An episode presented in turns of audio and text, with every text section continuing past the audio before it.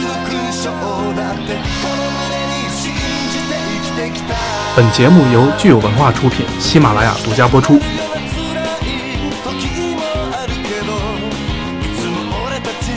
頑張ってきた好，欢迎收听本期的日剧料理店，我是木哥，我是郭二，耶、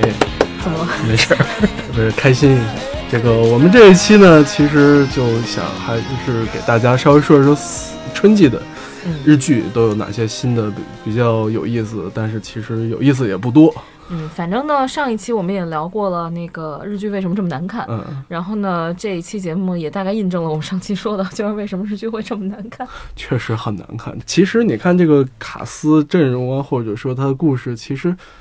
就都还行，但是你总觉得好像少了点啥。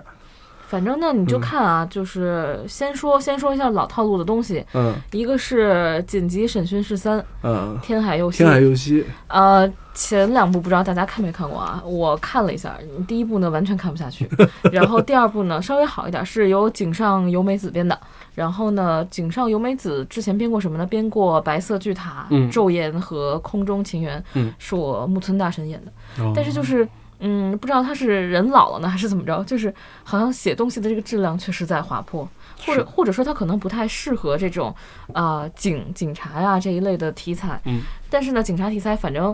呃，说到说破底，在日本还是在国内也好，在韩国也好，都是很收视率比较高的题对嗯材，总会有人看。对，啊，它毕竟还是很刺激的嘛。这个凶杀破案，这个什么，这个到底是社会道德的沦丧，还是人性的缺失？但是这个紧急审讯室，它讲的是心理战，其实就是嗯在那个审讯室里面，然后跟人家不停的就是这种 battle 我。我、嗯是觉得，个人觉得，如果案子特别没有新意的话，这个剧真的很难看。嗯对，这个这个跟案子，还有或者说跟这个犯人都有很大的对的关系。他的犯人的人设很重要。第嗯二季、第一集我记得特别清楚，就是好看就好看在犯人的人设，嗯，她是一个七十七岁的老太婆，哦然后杀了人，你就觉得哦，这个还不错。对。 然后呢，相同题材的还有一个叫《草莓之夜》Saga，然后这啊个是《草莓之夜》的翻拍。翻拍，对对，《草莓之夜》是一二年由竹内结子和西岛秀俊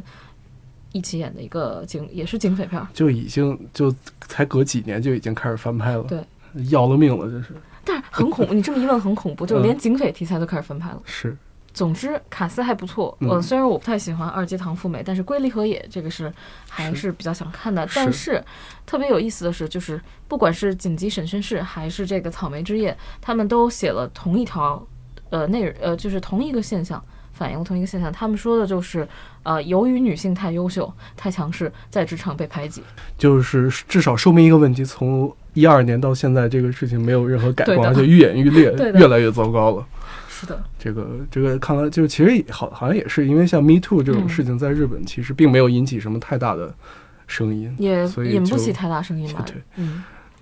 然后警匪的这一季应该就是这两部，嗯，然后呢，有比较有趣的还有呃，一个是集体降职，是福山雅治的，釜山雅治 演这种东西其实就很有意思，嗯，因为其实大家能想到这种就是这种职场戏，或者说这种什么就是职场宫斗剧的话，其实我觉得第一反应可能大家想到还是板德直树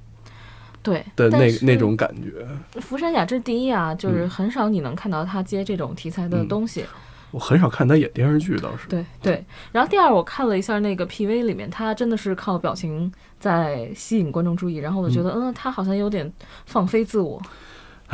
因为我一直觉得他虽然作为一个很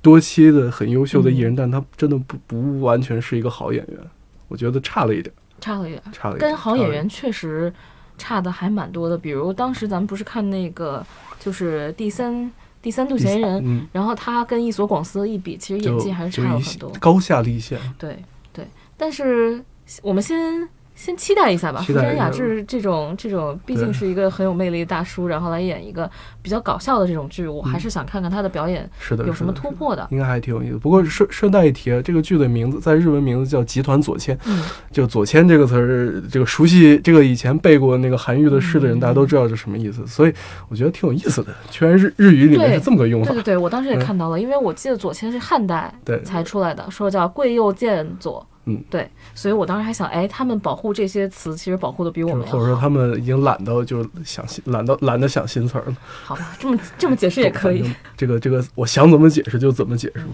然后那个呃，山下智久和蔡太旭嗯有一个胜券在握，叫 In Hand。嗯然后呢，我我看了一下这个设定啊，不太 想看。一个就是一个右手装着机器人假手的研究寄生虫的怪才，我觉得我还是看《寄生兽》 吧，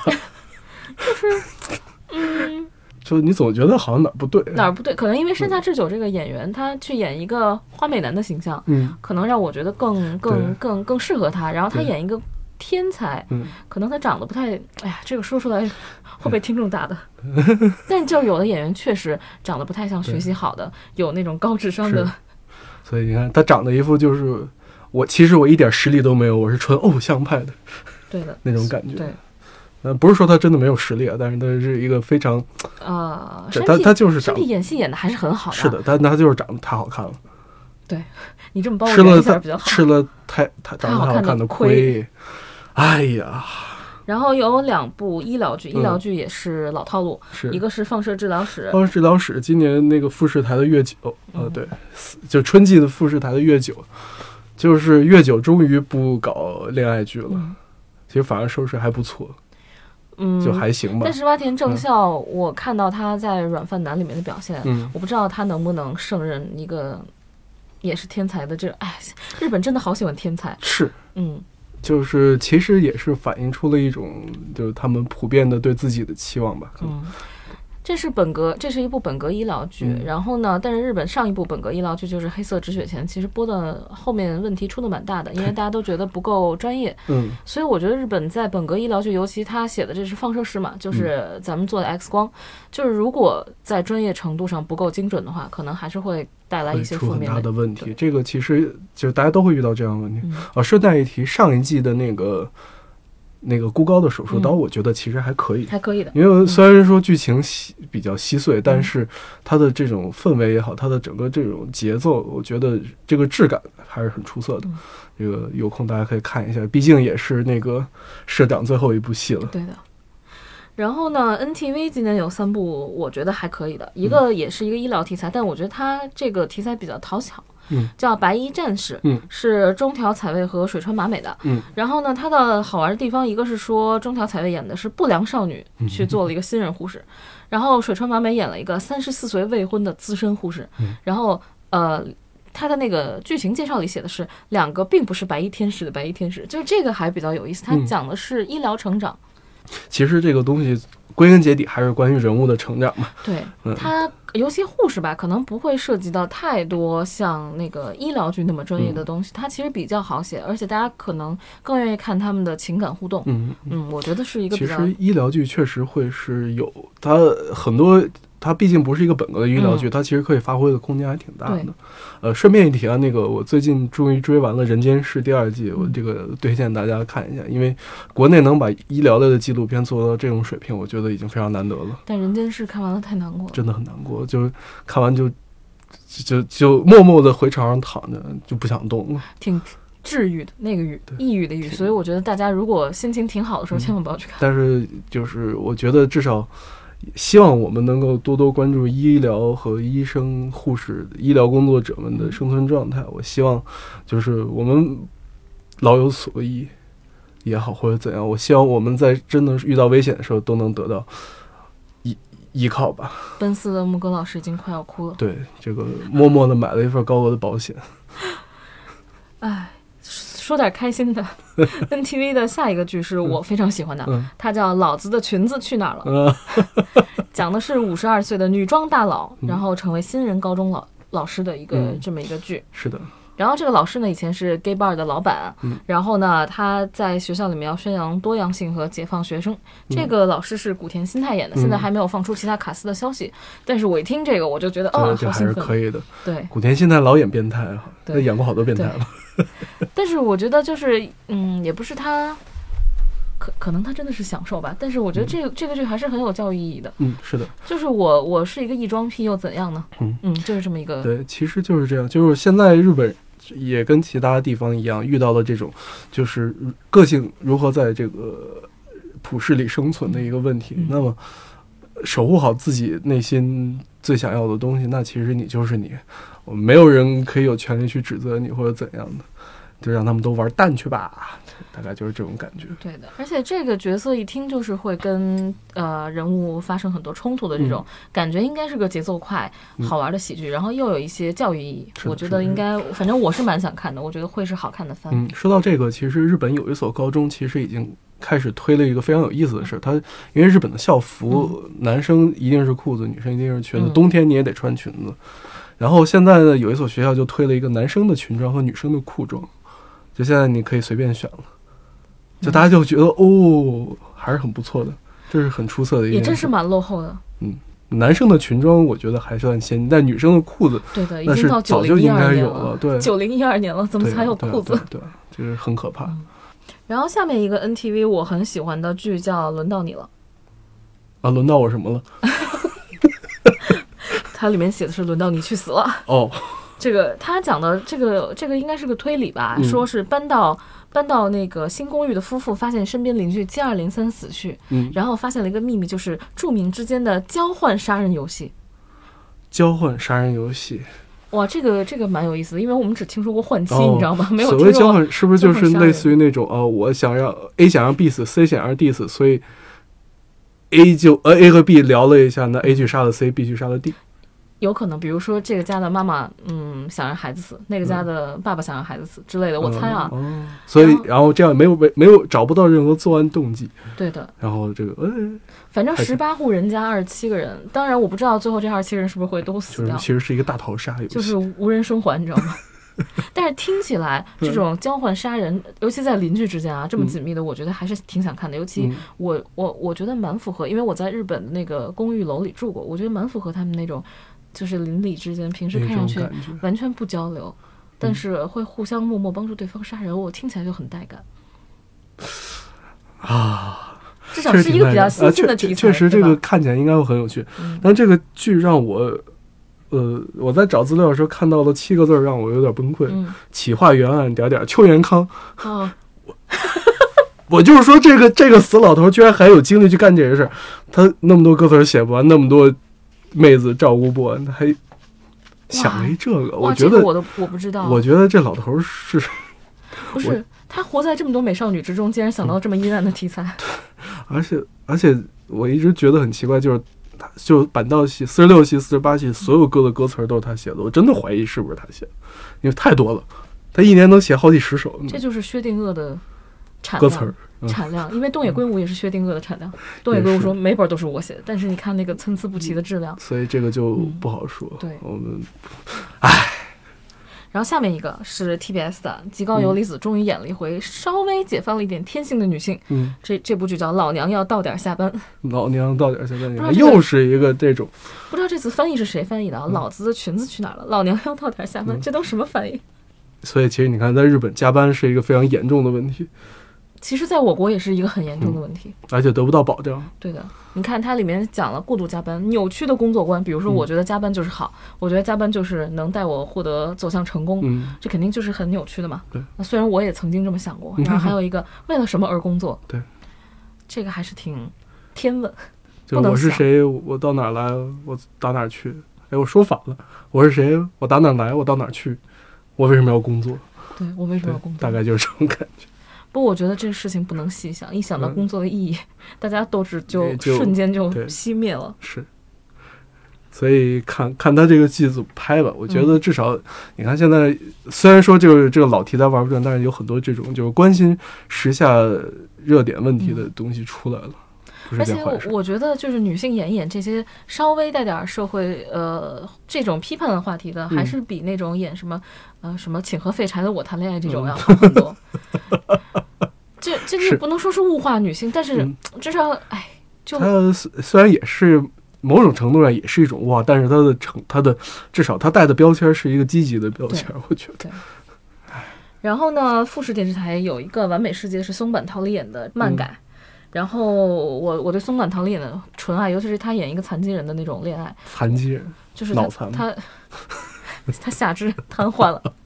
你对不要不这样起，对不起，但是呢，松坂桃李这个人物还是挺受争议的，因为嗯他之前就是就是在去年演了一部叫《昌年》的电影，嗯然后他演的是一个，你想啊，作为松坂桃桃李粉儿，我的朋友跟我说，哇，一次才六百人民币，他演了是他演了一个男妓，哦，而且就是莫名其妙被带到坑里，然后忽然发现这是自己的兴趣的这么一个男妓，然后他的粉丝都崩溃了，说一次才六百人民币。 但是他在里面表现，我是觉得有张力的。虽然他激情戏演的像木头一样，嗯，但是我总觉得比他演纯爱剧，让我觉得能看到一些，嗯，他身上更多的特质。嗯嗯嗯嗯。虽然不知道你在说什么，但我觉得还是挺有意思我的。推荐大家，尤其是喜欢松坂桃李演的朋友们，可以嗯去看一下这个《昌年》，就里面有松坂桃李美好的肉体。非常好。下一条，《家政夫三田园》第三季，我嗯们的松冈昌宏又回来了。嗯是啊，这个剧嘛还是蛮下饭的，嗯挺有意思的。然后呢，有的时候也会涉及到一些比较敏感、比较有趣的话题。我呃，是这个我是蛮推荐的。不知呃，前两季还是比较稳定的，嗯不知道这季会发挥成什么样。然嗯后，昨日的美食又是一 部积分，是。啊，是内野圣阳和西岛秀俊演的男性情侣，一个是律师，一个是美容师的日常料理故事。哇因为你看嘛，就是那天我提到的，就是靛蓝色的心情，嗯现在在豆瓣上就火嗯大爆，因为我看到了，我我也看了，然后里面有很多限制级的画面，嗯嗯，怎么说呢，有点像略略有点像 GV，哦 我我不知道我不知道这是不是吸引女性的一个点，但是我发现同性的题材真的在慢慢变多， 是每一季保证有一部，每一季都有，嗯而且其实原来都是就是偷偷摸摸的，现在变成光明正大摆在那样了，对，包括一周皮也是光明正大也摆嗯不上是的。这不是件坏事，对，挺好的。然后呢，呃，我最期待的一个是高桥医生的《东京独身男子》，嗯，然后呢，说五十岁以下日本男性中，就是从来没有结过婚的，有占百分之二十五。嗯，然后呢，他在这个剧里讲的是，就是高桥医生还有另外两个演员，我都没有仔细看卡斯，嗯因为我看到他斋们的藤工和龙腾贤一，哦，好吧，就是因为我看到海报说，我说嗯，这两个老男人一点都，嗯因为他的设定是有钱有颜，嗯，然后呢，就是自身高人一等的三位黄金单身汉，这你要说啊的故事斋藤工有颜，我觉得我还能信，但是龙腾贤一这个嗯有颜，我觉得。呃，我呃不能说是他是他不是那种特别帅的，我觉得他是有一种非常独特的气质，他就跟石毅一样，他可以演很多奇怪的角色。嗯你瞧你举这个例子， 但总之高桥医生我还是想看他演一个好是的，好好看的单身嗯风骨汉的嘛。，当时说是一项的是沈腾，是不是？ 对，有很多就是日本明星跟中国明星有一个迷之撞迷之脸。希望脸，对对，杰森·郭达斯坦森，嗯还有一个我记得是谁来着？是吴京和谁来着？反正真的是，哦，好像是不是不好是迷像之是有相那么向一？个，对，对对对，哦然后他们当时找了一个图，把这两个人放在那个图里，说挑把吴京老师挑出来，真的是特别难。可以的，然后还有一个叫《不和傻瓜论短长》，是知念佑里的深夜档。嗯，然后我看到很多人在底下 评说这集叫“不和傻逼 吵架”，嗯。然后《行骗天下》今年出了一个运势片，是五月十八号是上个档，是个嗯 SP，好像对，是个 SP。呃，而且特别逗的是，它这个 SP 放映的时间是在它的电影版上映的第二天，也就是、哦那等于说它的电影版上映是五月十七号。嗯，这东西怎么变做成电影啊？就就拍就就简单来说就是。一上来攒个团队，然后呢啊，然后第一场骗局成功了，然后呢大家膨胀了，然后搞一个大的，然后搞大的时候折了，然后把自己弄进去了，然后呢那个痛定思痛，然后改过自新，又搞了一个更大的，就大概就是这样的故事。就是做，因为因为作为剧我不我不喜欢嘛，但是嗯很多人很喜欢，然后我它又变成了电影，然后又出了 SP，然后我觉得嗯，好吧，就也许如果那什么的话，我觉得可能会挖一下他们的过去的历史吧，有可能前十是吧？？对前史，一般来说都是这样的套路吧。八九不离十，电影肯定会挖一挖前史。感觉票房不会太好。哎，这谁知道呢？嗯，就像我们说，其实像于谦于谦老师的好老师老师票老师好啊，老师好，嗯，这个片子其实也很神奇，票房居然可以到一个亿，真的是没有人想得到。哎，我周围据说口碑还可以，真的还不错，据说真的还不错，但我你也没看吧？我也没看，反正。因为我当时我觉得我们应该抛弃这种就是偏对见，，其实去看一看我是有点好奇，想去看一下的。因为我感觉啊，相声演员应该是挺好的人，但是于谦老师他是正经北影毕业的，哦，他真是的假北影的？跑，就是毕业之后一直在跑龙套，因为那会儿说相声养不活自己，所以他去考了北影。你说的北影是北北京京电电影学哦院，他人家是正经科班毕业的，还是很厉啊，我害。觉得那我们应该去对，看一看，应该是去嗯看一下吧，可能。这个这个这个蛮有意思的。嗯然后今年富士台六十周年，呃，拍了个《杀之气》，嗯就是松本清张的非常老的社会本格、社会呸什么社会本格、社会推理。嗯， 《杀之气》还蛮好看的，但是不知道就是翻拍了这么多次以嗯后、有没有什么新的东西出来。然后今年有《世界奇妙物语》二零一九 SP SP，嗯，然后不知道今年会有哪些卡司上。还有最后一个就是我们一直比呃很关注的广濑丝丝，广濑铃，呃，终于上晨间剧了。按照所有小花的一贯套路，对对对对对，嗯你看从从那个呃波流开始，然后嗯呢能年犬，然后呢是前之前那个是谁啊？有村花儿，对对，然然后后永远牙鱼上半上吗？呃上了啊一半上清了空嘛，对对对对对对。然后然后终于终于该思思小姐出现了，今年，而且他这次特别巧，是 A N H K 第一百部晨间剧，第一百部晨间嗯剧。而且故事发生在北海道，感觉应该蛮有意思的。晨间剧嘛，都是那样的套路，就是反正一半都是景儿，对对，嗯对，然后一半都是看着景发呆的人，但是看嗯了他的海报，我觉得他那个造型还挺土的，不知道他这里面我，但是我总觉得晨间剧啊，一般评分都非常好，嗯对而且收视率都会大还爆，特别稳。而且还蛮考验女主演技的。对，所以如果其实这次我觉得这次我觉得是陈年剧的一个嗯转折点，因为广濑丝丝本来就是身身带很多争议的女演员对，第二就是她的演技真的忽上忽下，那而且是没有任何变化，所以其是实如果她这部口碑好、收视好，其实对她来说是一个特别好的，嗯就是能把她拖上去。但是的如果不好，她真的可能会我觉得，受一些影我响。觉得我还是选择相信 NHK，嗯，我觉得应该不会太差。按照她的演技来说不会对太差，但是对因为她这个人嘛比较受争对议嘛，对对，嗯他确实这个就是 KY 的场合太多嗯嗯嗯了嗯，这对的个孩子有点傻，可能但是其实日本的国民还是蛮期盼他能换一个戏路的，是，所以这看我我没有仔细看他的那个剧情介绍啊，好像还没有出，是不是？嗯，没出，嗯，然后就是想看他到底演一个什么角色。看着海报像个村姑，梳了两个麻花辫儿。嗯嗯。说起这个，我看说起这张海报，嗯我让我想起了一个遥远的呃电影，其实是漫画改的，叫《银之池》，啊，就是一个一嗯，也银之匙还是麻花就辫是儿。你看到一个村姑嫁一头奶牛，你当然会 想到银之池吧？